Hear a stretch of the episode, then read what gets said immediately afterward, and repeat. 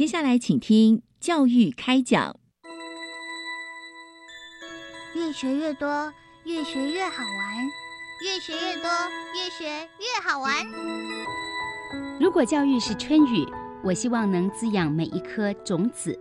如果教育是阳光，我希望能活络伸展每一株幼苗。聆听学子心声，分享教学心得，关怀环境变迁。扩大教育资源的平台，欢迎收听李大华主持的《教育开讲》，教育从倾听开始，一定华来。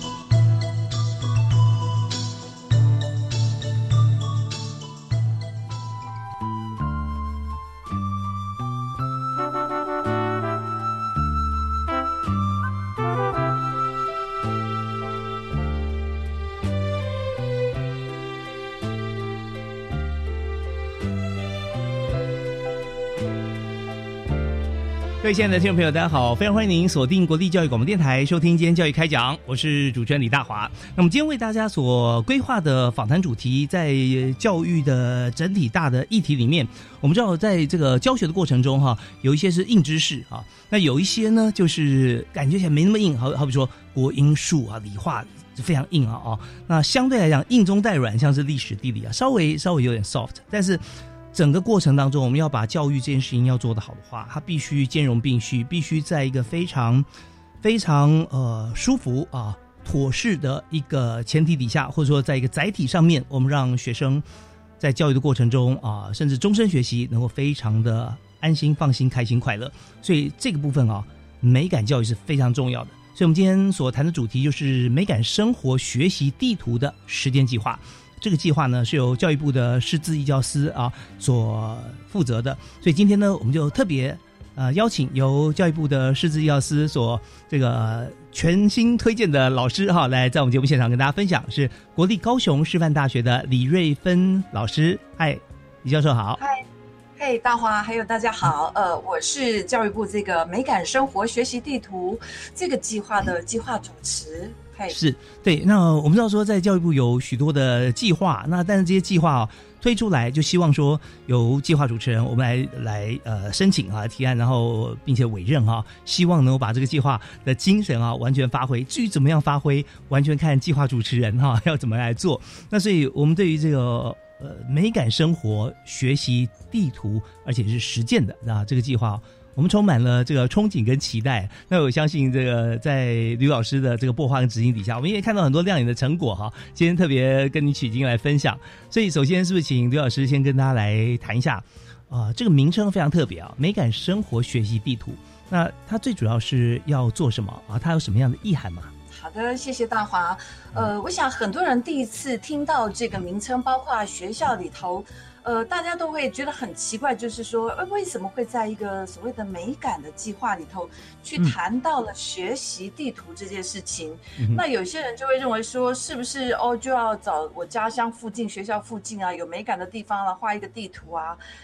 其实不是这个样子哦，就是这个计划名称呢，我们呃给它的两个一个意意意涵。嗯，第一个意涵呢，就会觉得说，其实美感生活大家听了就很清楚，就是说希望让美感回到生活。可是学习地图的话呢，呃，它第一个意涵就是，如果直白一点说的话呢，就是期盼透过这个计划。可以帮忙，不管是我们的老师、孩子，甚至家长，或者是我们的社区呢，大家都能够因为这个美感而去开展了自己美感生活之旅，而且也很希望说，它不会只是在生活中，它会不会到最后不会只是一个生活的学习地图？能不能我们一直都是在这个美感的学习路上啊，然后变成了是一个美好生命的蓝图？那这个当然是就是说很直白的去谈这个学习地图的意涵，是。可是它可能会有另外一个呃，从课程教学的角度去探视它，去讨论它的话呢，呃，可能我们为什么要用学习？地图呢？因为地图其实就是一个蓝图的意思，就是当我们要去做一件事情的时候，你心里要不要有一些盘算啦？要不要有一些脉络跟一些心理的这个所谓的这个地图的规划、蓝图的规划？那我们就把它定义在说，很多时候我们在谈的不会只是美感，而是回到美感教育。那既然是教育的话呢，它可能就会是能够结合到孩子的生活经验，回到孩子的生活情境。那孩子在生活情境里面最常碰到的就是说，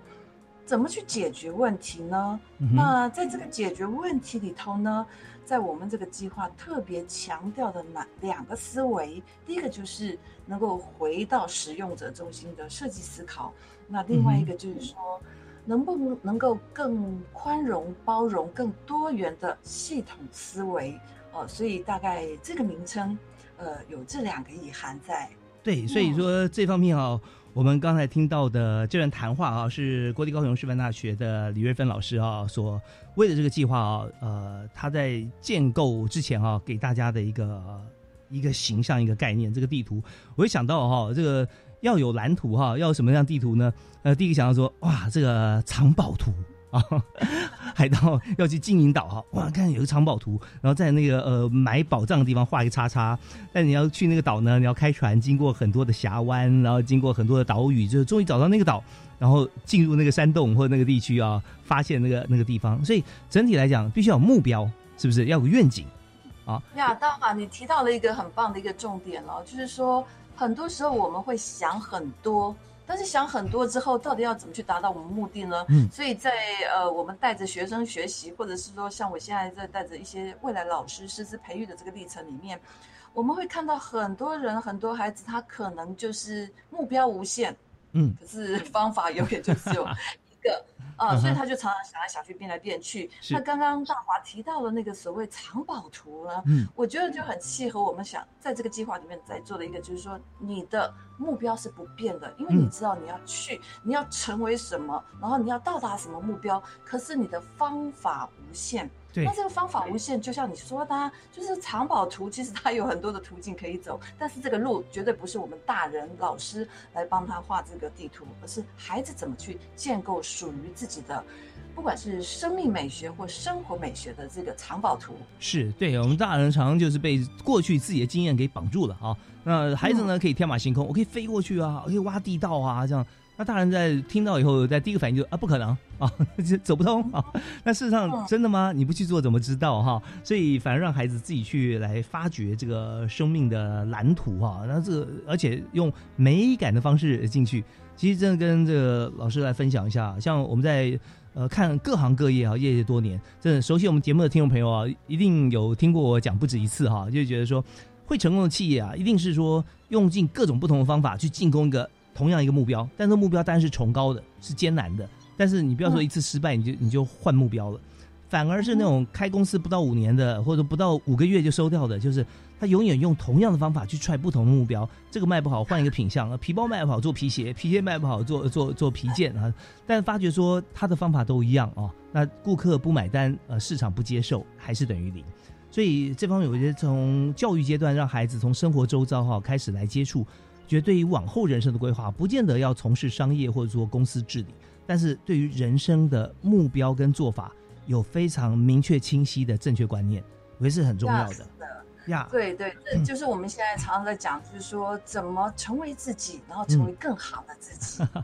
对呀，那到时候第二点哈，我也想跟老师来一起来做探讨跟分享哦，就是说我们现在呢。呃，美感教育啊，您刚提到说孩子生活教育、生活情境方面，特别是解决问题，所以使用者思维就是我们回归到 user 端的思维嘛。user 使用者就是我们的学生啊，啊，我们的孩子。那学生的思维去解决他的问题，如果他真的一旦解决了哈，他就会有自信，因为成功的经验嘛啊。所以我我想请教老师，就是说我们现在看到在现场上啊，孩子们通常在现实生活或教育呃或生活情境上。他们会提出什么样的问题？怎么样运用我们的方法来解决？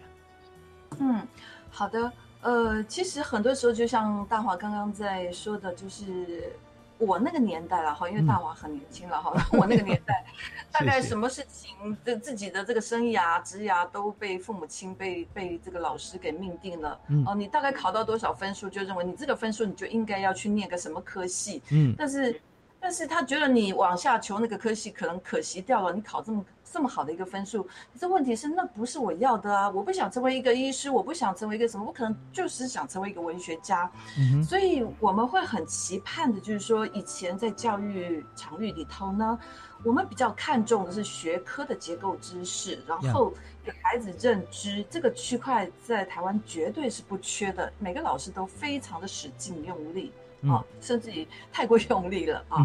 那我们会觉得说，所以所以你会看到很多孩子是不是毕业了，他就想把书给烧掉啦，然后他就把它丢掉了啊。对，但是我们现在的教育里头比较希望的就是说，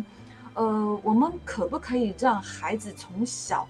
他所学习到的不会只是认知，而是能够带得走的能力，甚至回到就是说能够内化到自己生命里面的素养。所以我们会觉得美感教育这件事情呢，它绝对不会只是在一个殿堂里面去欣赏一些所谓的艺术啦、人文啦，而是就是说你回到生活，回到每一个庶民，所以教育就非常重要喽。因为每个人都会受过教育的一个学习历程。那如果我们从小就撒下这颗种子呢，啊，那刚刚道也讲到，就是说硬知识、软中带硬哦，软知识这些，那。很多时候我们在从事这个美感教育，因为教育部在推展美感美感教育，其实也起步的不算晚，在十年前呢开始去规划了第一期的五年计划，再到呢从一百零八年进入到第二期的五年计划的时候呢，我们同时都看到了一件事情，嗯。就是我们以前做了太多太多的有为了，不管是硬体的建筑啦，盖了一栋美术馆啦，盖了一个怎么样子的一个艺术馆的东西，可是许多有为之后，我们要回头去问问我们的孩子有感了吗？好、嗯所以我觉得美感最棒的，我我最喜欢用就是说，哎，美丽力量的力，美丽开展学习之意，就是说用美感来开展学习，甚至生命的意那个翅膀，我觉得是最棒最棒的一个方法。为什么呢？因为我们的孩子，其实现在我们台湾的很多孩子从学习中逃走，是因为他缺少学习的动机。他不知道为何而学。那透过美感，那是一个非常有趣的、深刻的体验跟感受。那我们透过美感帮助孩子去找到他的学习动机，然后启迪他发自内在。所谓现在一零八课纲常讲自动好嘛，他是不是自发自主的？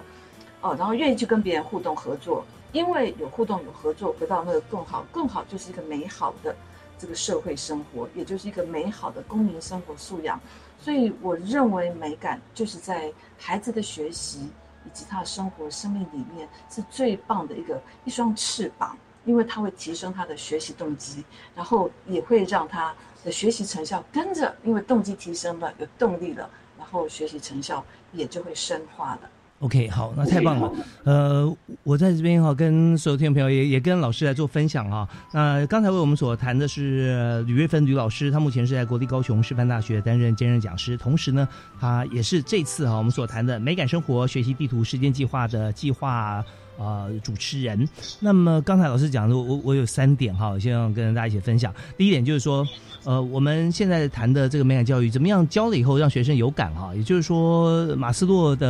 呃第五个最最高阶层的自我实现了。他可不只是看，而且呢，想说，如果是你的话哈，孩子们，你你想怎么做啊？是不是可以一样把美感，不管雕塑、美术，或者说其他任何有跟美感相关的，甚至修剪一一一片呃草地或者是植物哈，你都可以有美感，让他自己思考。如果动手做，他要怎么做哈？那所以刚才我听到老师在分享的时候，觉得说，哇，那直直接是极致又可以极行，那简直太棒了啊！那第二点就是说，我们在美感教育推了十年嘛，前面有很多的硬体，包含图书馆啊，包含很多场馆哈的硬体建设哦。那当然同步而来，就像我觉得就像台湾的发展科技业一样，一开始我们走的是硬体，那软体是专门 demo 硬体的功能啊，变软体硬体的附庸。不过现在呢，大家硬体发展差不多了，大家比软体了啊。那现在我觉得也真的是一个时候哈，那可以我们有既然有场馆有相关的设施，我们就来看同学怎么样能够深入其中当真正的主人啊，这是一个太好的时机。那第三个部分哈，就回到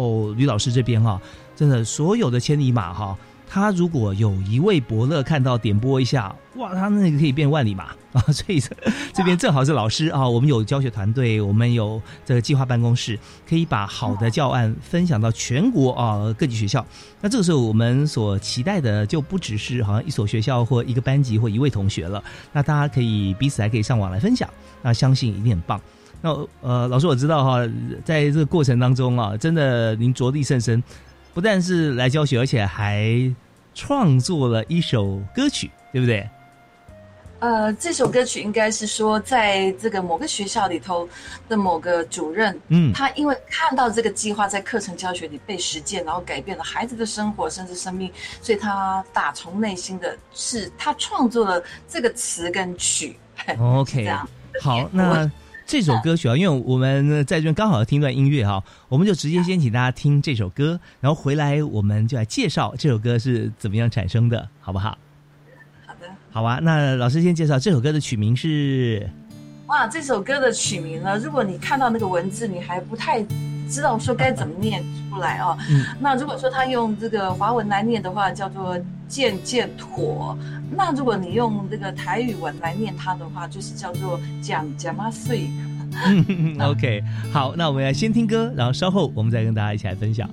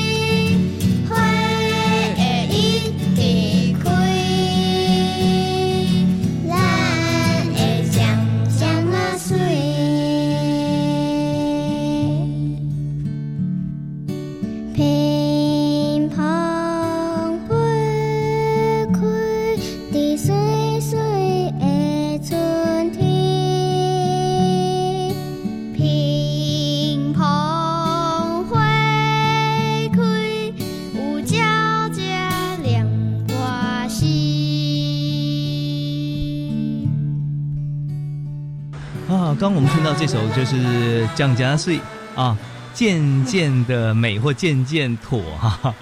对啊，真的很好听啊。其实我也跟吕老师分享一下，其实在我节目里面啊，因为我们的就是资讯量非常大，所以我很少听音乐是超过一分钟的。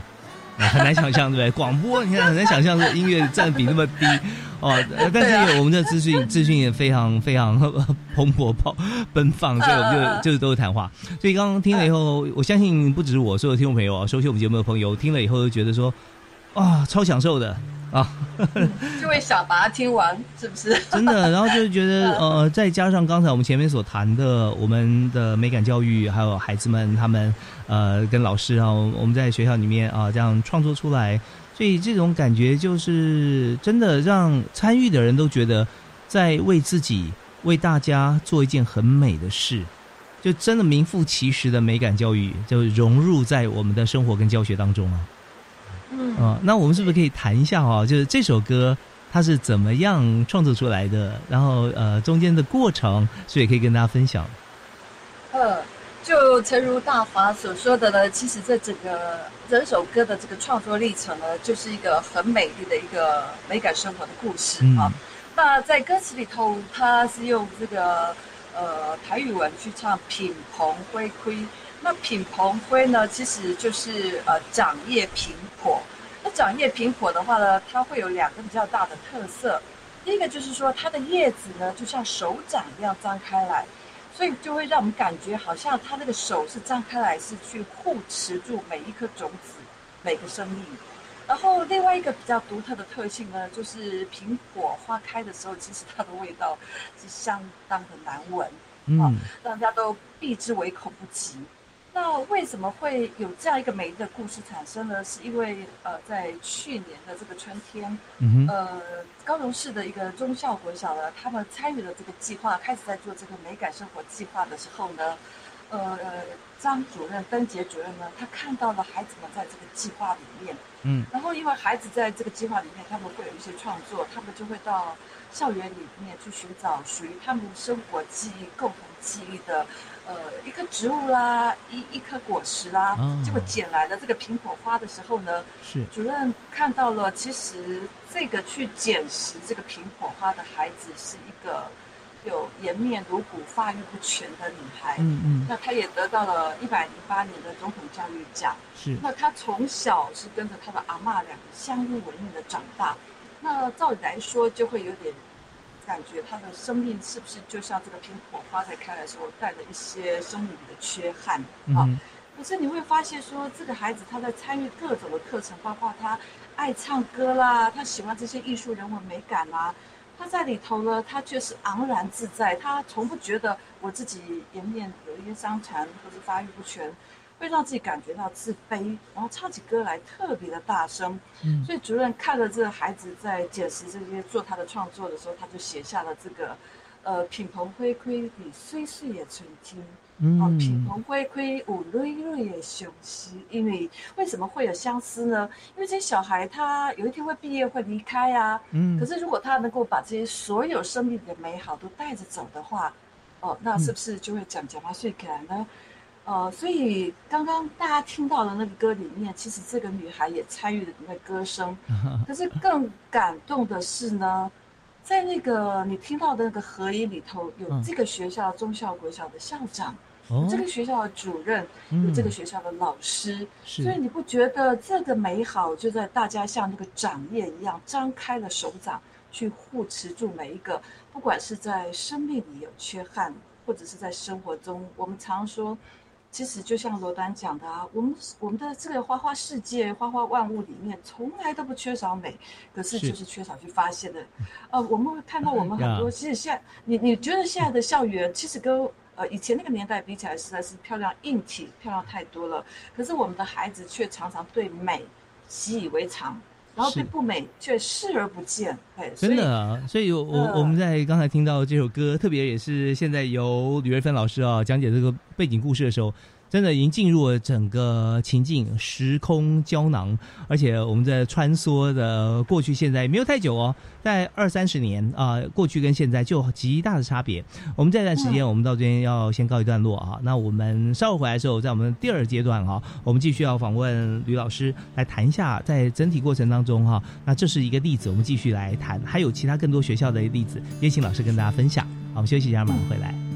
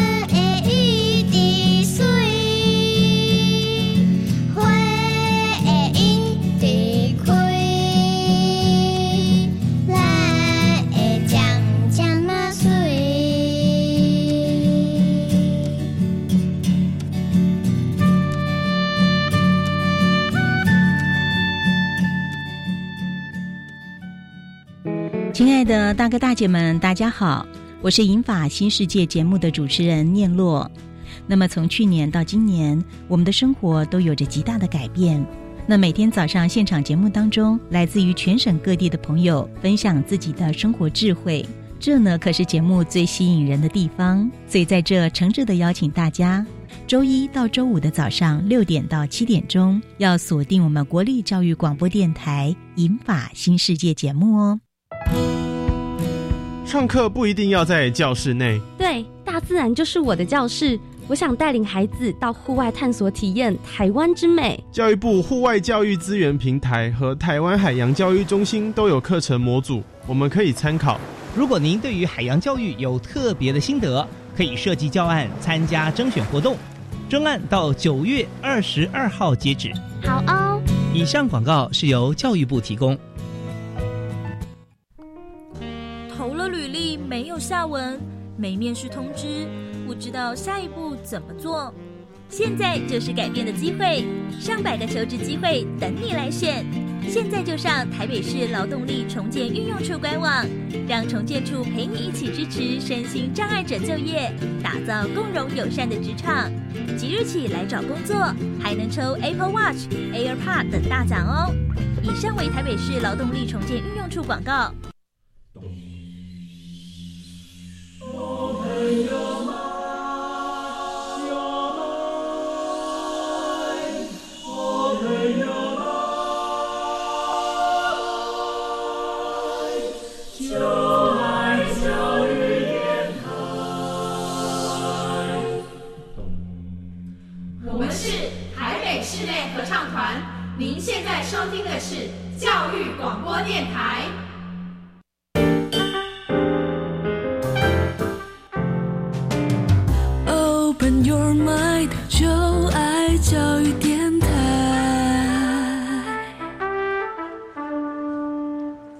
欢迎您持续锁定国立教育广播电台收听教育开讲，我是李大华。那么在今天节目里面，我们特别和大家分享美感教育。那美感教育在我们节目里面啊，其实呃就跟刚才我们的来宾李瑞芬老师谈的一样，我们在从开始这个计划开始做，我们谈了十年了啊。每一年呃或者每五年啊，我们做计划的时候都会有不同的阶段性的目标。像现在呢，大家在听到我们的背景音乐，就是这次呢美感生活学习地图实践计划。在计划主持人李瑞芬老师啊，他的这个主持之下哈，由呃学校所做的一首曲子。那刚才有这个动人的故事跟大家分享啊，主任呃掌握像这样子的一个情境，然后作词作曲，学生还有校长啊，学校的教学团队也来参与合唱。那大家如果想听故事跟想听这首完整的歌，可以在。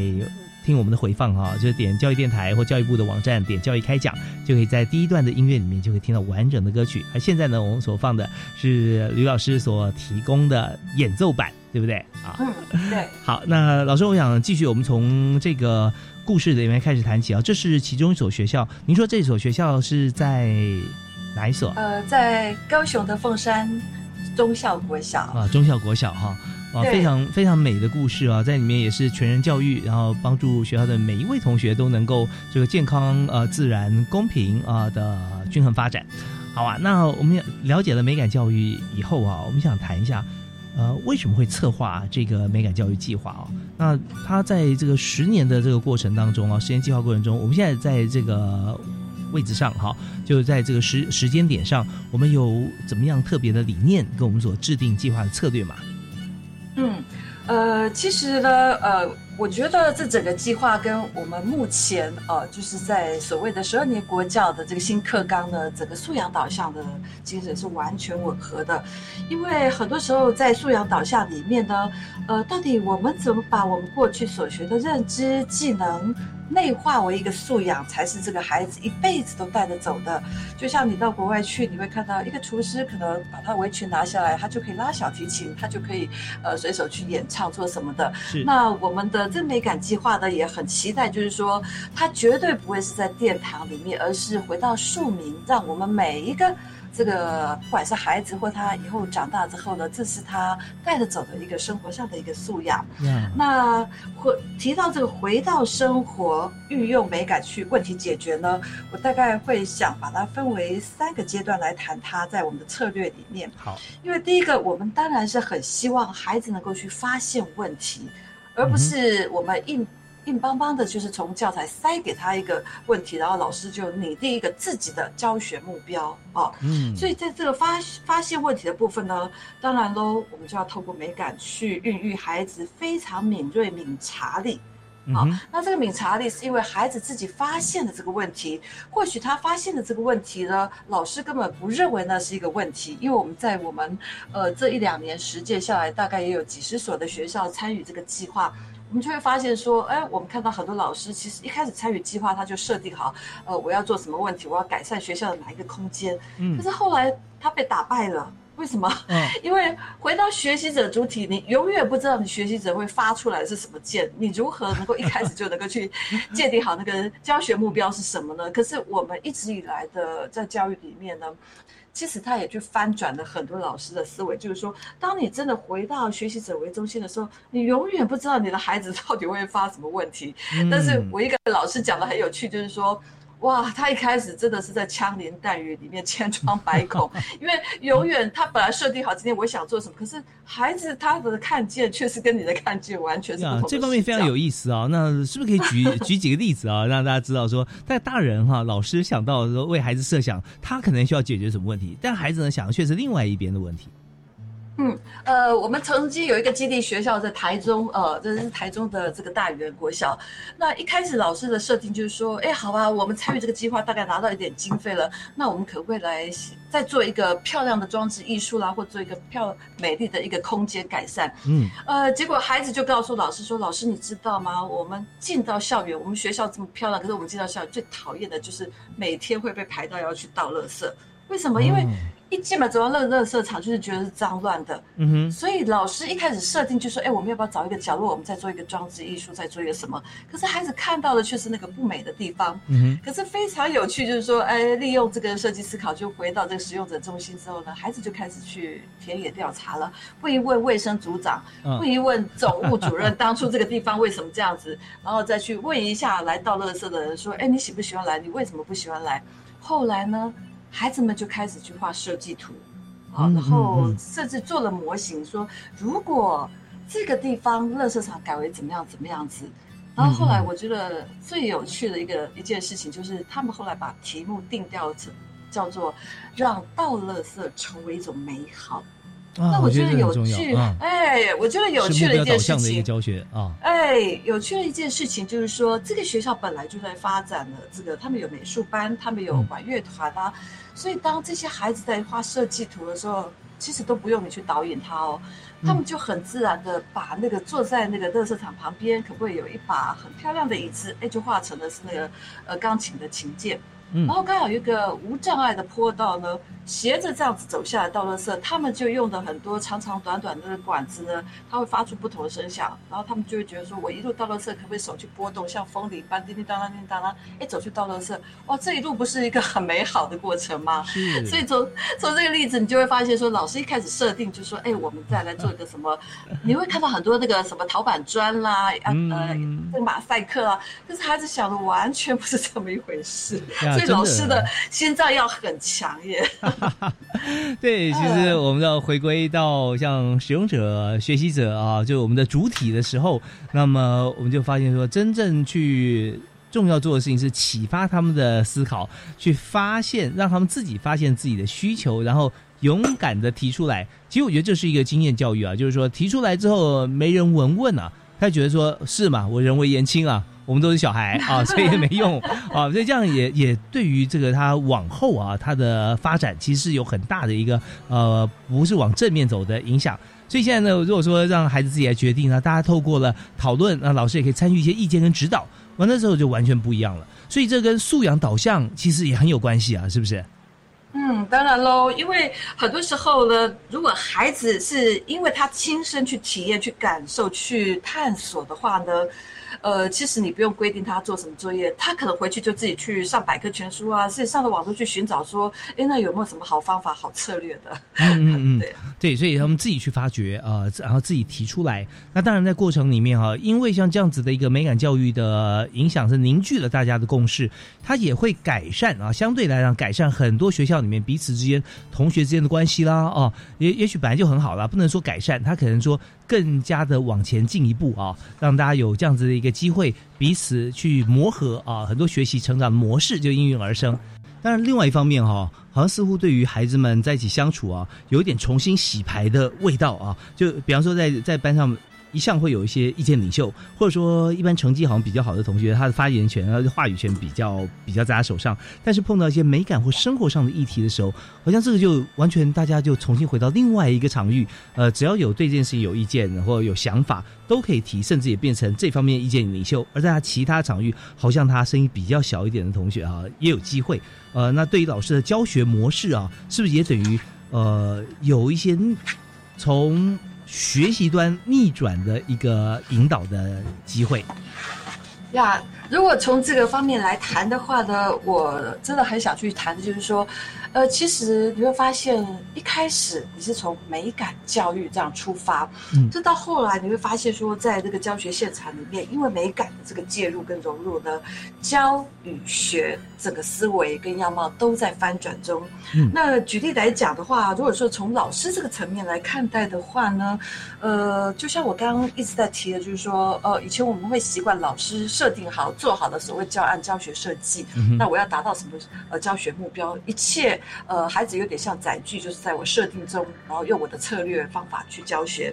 可是因为参与这个回到了这个使用者、学习者中心的这个设计思维里头呢，哎，老师开始也懂得去倾听了。嗯然后因为他懂得倾听，当然他后续再去调整自己的这个教学策略就会更适性化。所以这个是在教学方面老师最大的一个改变。那在学习方面呢，刚刚大华也有提到，就是说。哎，孩子就像刚刚我讲的，让倒垃圾变成一种美好。哎，孩子发现自己一个小小孩竟然也能够产生一些改变的力量。呃，我觉得这会让他之后在公民美学素养这个区块以及真正行动实践这个区块呢，他就会更有这个自信力、信心去、呃对自己的周遭环境去表述，然后去付诸行动实践。呃，但除了这两个之外，我倒觉得有一个更特别的发现哈，就是说。我我觉得整个组织啊，不管是师生的互动、亲师的互动，甚至教学校教学跟行政团队的互动呢，因为这样子的一个美感介入而暖化了。啊，然后孩子在学习的议题深究也美化了。嗯那为什么说暖化呢？因为呃，他们人开始懂得闭上自己嘴巴去倾听别人的时候，他是不是更能够去看见自己，然后也更能够去同理别人？是然后孩子们呢，因为他也学会了这种倾听，那真的就能够走到我们一直在讲的所谓，不管是人权或者性平的话，这种所谓的多元，呃，主流价值、非主流价值。所以在这个美感里面呢，呃，我们看到的不会只是一个硬体或者是软体的改善，而是你会发现，这整个所谓在社会里头的公民美学素养，所谓同中求异，我嗯能够去尊重独特的那个异。然后异中求同，能够找到共好共荣的这个区块呢，整个是被在美感里面实践的。嗯，是，所以说，在整个我觉得，好像回归到任何一个我们在教育上努力的指标都符合啊，比方说公民素养啊，呃，尊重他人，或者说自己勇于勇于发声啊，这些，或者说在学习过程当中，我们怎么样先从倾听开始，然后到凝聚共识啊，提出想法，然后彼此讨论啊，所以。几乎适用在每一种教学教育的场域里头啊，所以在这边呢，我们就很想再深入了解一下各个不同的学校啊，比方说有没有城乡差距啦啊，或者说在这个不同学校里头，呃，他们是怎么样来做到的，也希望给大家一个借鉴。那这样我们就先休息一下，那稍后回来呢，我们就继续请今天的特别来宾，也就是这次呢美感生活学习地图时间计划的计划主持人，国立高雄大学、高雄师范大学的李瑞芬老师，跟大家来分享几个实际的案例。我们休息一下，马上回来。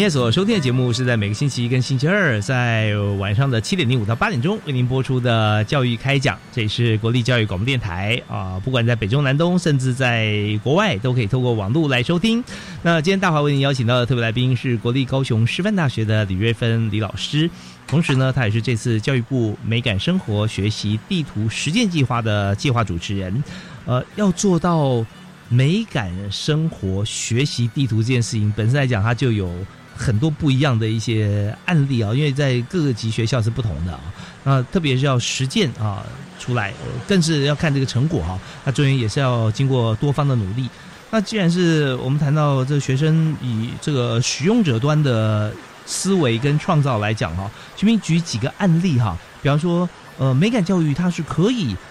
如此的无缝。接轨跟学校的课程、教学课程啊啊，学生生活学习啊，都可以无缝接轨，听起来蛮有趣啊。我们刚刚举了一个例子，就倒垃圾变成一件非常享受、非常美好的事情嘛啊。那呃，在这方面，OK，还有没有一些例子，或者说呃，透过这个美感教育啊，回到生活也更令人感动的一些生命教育啊，学生呃他们的想法跟他们的收获，也可以跟大家分享。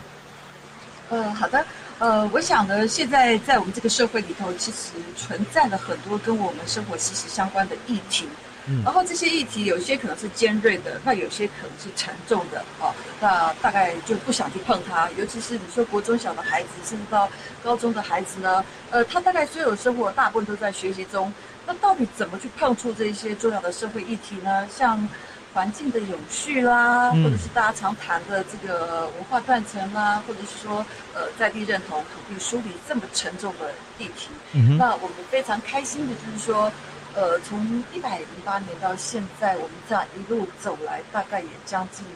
四五十所的学校呃参与的这个计划，所以我们就会觉得好像是遍地开花一样的，看到在不同的地方。大型的学校、小型的学校、都会的学校、偏校的学校，甚至呢，呃，我们从高中、职、国中小呢，都有学校参与。你就会看到不同的样貌。那首先，因为现在呢，呃，它不会是独立一个单单为计划而计划。那如果是这样子的话，很可能计划结束就一切结束了。所以呢，我们引领的学校就是说，哎，让这个计划的课程教学是跟学校现在就在发展的可能是特色啦，或者学校的校定课程是接轨在一起的。那如果要接轨的话呢，可能很多学校都在做一些呃议题深究的探讨。那从这个地方谈的话呢，我觉得就有一个相当深刻的一个案例哦，是在宜兰啊，也就是接触到一个宜兰的一个很漂亮的风景区。那在内城那个地方呢，呃，其实它有一开始在环境没有受到破坏的时候呢，有很多的蝴蝶。可是到后来，这个学校其实它是一个六班小小的这个呃分校，那他们碰到了就是说，他们那边没有自来水耶。那所有的水源都是从山上这样子残流，呃，残流而下。是。可是有一天，他们发现说，哎，他们那个水水源处呢，竟然有公司开始要来去开采了。那一开始公司会去谈的就是说，哦，那我们可能要采的是像以后会形塑成一个像莺歌这样子陶土啦、瓷土啦，画了很多美丽的愿景。可是后来慢慢的，是孩子跟老师发现了。发现说不太对哦，他们在做的好像会去影响到水源。那你想呢？如果说我关起门来办教育，这个事情跟我根本八竿子打不着，我何必去碰触这些呢？可是，一开始学校在还没有参与这个计划的时候呢，他们会就是会是非常的积极，甚至他们到台北去做联署，希望大家知道这个故事，大家可以一起来帮助他们。他们不希望他们的水源会破坏，所以他们就用了一个叫做“爱家乡护水源”，甚至画了绘本，然后而且也真的带着孩子到台北去做联署。是。后来他们真的真的就是千疮百孔，因为你也知道，就是说走类似像这样社会运动的话呢，真的或许连生活上都会遭受到一些威胁。威胁啊。呃，然后他们参与了这个计划之后，我们的辅导伙伴带着他们。呃，问他们你你们要的到底是什么？他们告诉我们说，呃，或许我们小虾米没有办法跟大金鱼对抗，可是我们很希望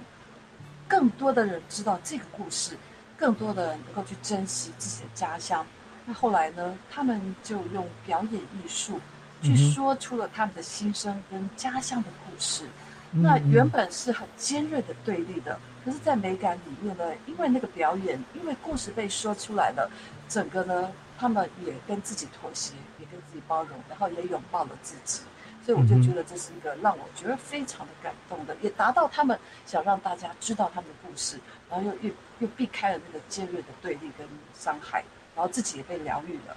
是，那当然，呃，我们在看到社会运动，它通常就是为了争取自己或者说公众的权益啊来做这件事情，但是它背后它必须要在对全体或绝大多数或自然好啊。那当然在过程里面哈、真的就跟刘老师刚说的一样哦，就是你会碰到很多的，好像说人家体制内啊冲撞啦，或者如何啦，它有一些。必要的成本会会付出的社会成本，或者说对于自身啊、参与的人来讲啊，其实真的是呃非常的艰苦啊。那但是大家会会重视一个结果。那这个结果如果把它放得很近，我我马上就有就有一个我满意的成果的话，那相对来讲它的代价是更加的大的。那如果说形成共识，但是把结果放在稍微后面一点点，但是呢，你可以凝聚更多的共识的话，它能够解决的力道相对是大的。所以这个时候就是用美感的方式哈，然后形塑一个大家心中的一个普世价值，被所有人认同之后，它总是可以被解决。但虽虽然不是在这一两个月，但是放在大家心中的时候，大家就会有一个盼望，而且还是寻求正当的轨迹跟体制内的方式来做进行。所以整个感觉应该是，呃，想要争取的心是被看见，而且也获得一些安慰的吧。嗯，没错。呃，我记得一刚开始到这个学校去的时候，当老师去说他们在之前在做的事情的时候，老师的眼眶都红的，因为他说了一句话说：“我希望让孩子知道这个环境的永续的重要，嗯呃，知道家乡水源的重要。可是我不希望我的孩子是在被威胁里面这样战战兢兢的长大。后来，因为他们透过这个表演艺术，透过剧场去说出了家乡的故事的时候呢，我感觉彼此都被被拥抱了。嗯哼哼，OK，所以说这部分非常重要，哪怕是站在对立面的那一方，其实也可以能够充分的理解，然后在过程当中也会采取不同的方式，更加圆融的来彼此面对了啊。嗯，所以那这个故事其实也告诉我们，就是说，呃，很多时候你看这个学校，它是在呃宜兰啊、那它是跟土地这么接近，可是有些地方呢，孩子跟土地确实是疏离的。虽然我们的教育里头常常在推展的所谓在地文化啦，相关的这些，呃，包括说在我们后山的这个台东有个私立的育人高中，嗯哼，那大家就会知道说，呃，当父母亲把孩子送到私立高中，或许他期许的就是说，哎，我就是以升学为导向。呃，那这个故事的缘起会在于说，是这个学校的一个老师，他自己在假日里去买菜的时候呢，常常看到摆在路边的那个小农呢，他卖的东西其实可能是丑丑的，嗯嗯，然后他就会想说，好吧，那我就来买一些来解决它。可是他也知道说，自己就每个礼拜去买一些这个小农的丑果是解决不了他的问题的。嗯，后来他把孩子带进来，就说，哎，我们一起来做这个田野调查访问，知道说到底这些小农他需要被解决的问题是什么。嗯那一开始的访谈很有趣，因为孩子要跟小农做沟通就无法沟通，因为他可能要用这个在地语言，哦，那他就用那个很蹩脚的台语去采访，所以他们也一开始很挫折。可是到后来那个沟通互动之后，感觉不只是人跟土地的疏离，人跟人的疏离也被拉近了。嗯那后来这些呃在升学压力下的孩子呢，他们开始去设计了一些 APP。帮小农做行销，嗯呃，设立了一些粉砖，甚至呢，他们也在学校呢办了一个小农市集。是哦，那类似这样子呢，他们是不是在他这个实践里面，他跟人他懂去倾听，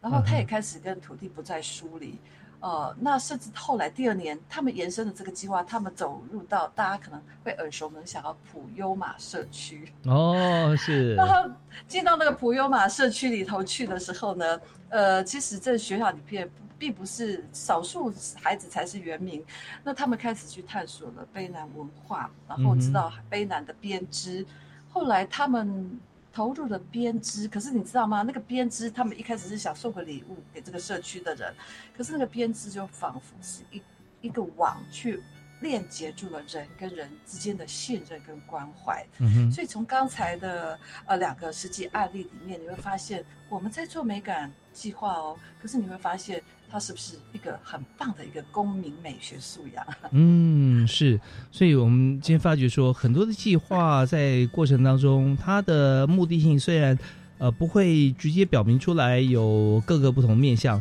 但是当我们一旦去实践的时候，就发现说它可以达到好多的目标。那我觉得这跟这个呃融入式教学啦啊，或者说跟素养导向啊，其实都可以呃。完全合并在一起来执行，那也就是在整体过程当中啊，大家就回归到最原始学习教学的初心，就是要让学习者，让我们的目标就是孩子啊，他能够全心的参与，能够用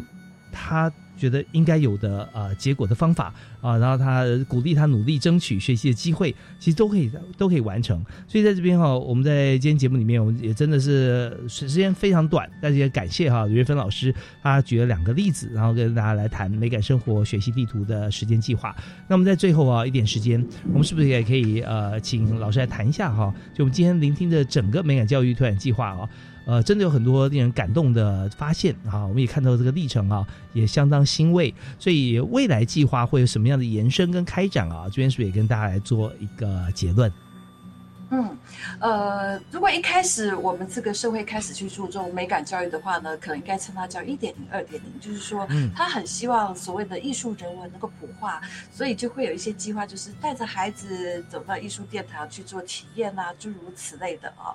然后在进到三点零、四点零的时候，就回到了教育部这个计划，就是说，哎，美感生活，让美感回到生活。那我们会期许、期盼的，就是说，在未来，如果这个美感教育一路向前行的时候，就像刚刚讲的，展开了这个美好生活、生命之旅的时候呢，它能不能够进到五点零呢？所谓的五点零，就是说，它已经从一个教育美学走入。哦，让孩子走近、靠近的近，孩子们呢走近、靠近的美感之后呢，美感就会走进、进入的进到孩子的生活，然后它就会成为一个生活美学，然后慢慢的就会内化走。入到孩子的生命，成为一种生命的美学，所以这张学习地图就会变成可能就是他的生命美感地图。呃，这是我们比较期许的哦，因为你想的刚刚那些帮助小农的啊，那些让道乐是成为美好的，他会长大呀。那长大就是一颗种子，然后这颗种子就像刚刚那个讲讲巴是一样，就是说，他我们已经用美感撒下希望的种子了，然后。当他每一颗种子都蕴藏的像一个花季的希望一样，那当这些孩子长大也成人的时候呢，他会不会就带着这个，呃，去绽放出讲讲嘛碎的那个美感生活呢？是我们今天听到这个愿景啊，我们也真的想象，包含现在哈跟未来在美感教育实验的这个过程当中啊，会发现说有老师的引导，有教案推陈出新的一个擘画，而且有这个。还诸于民，就是从孩子的角度来思考，他们自己提出来他们所想要的啊，想要做的，然后我们从旁啊全力的来协助。会发现，真的在台湾的教育现在充满了美感。那当然也很感谢啊，在这个支持所有的这个计划的过程当中，尤其是计划主持人啊，呃，身负重任啊，也这个南北奔波。那我相信啊，这个所有计划里头，吕老师啊，一定是最快乐的其中之一啊啊！当然喽，乐此不疲啊！看到这么好的一个成果，那我们也欢迎老师啊，这个随时可以啊到我们节目里面分享成果，让大家都知道现在我们推行的美感生活学习。及地图实验计划啊。嗯好的。好我们也再次谢谢国立高雄师范大学的兼任讲师李瑞芬李老师接受我们的访问谢谢您。好谢谢谢谢大家。啊感谢大家收听我们教育开讲下次再会。好拜拜。拜拜。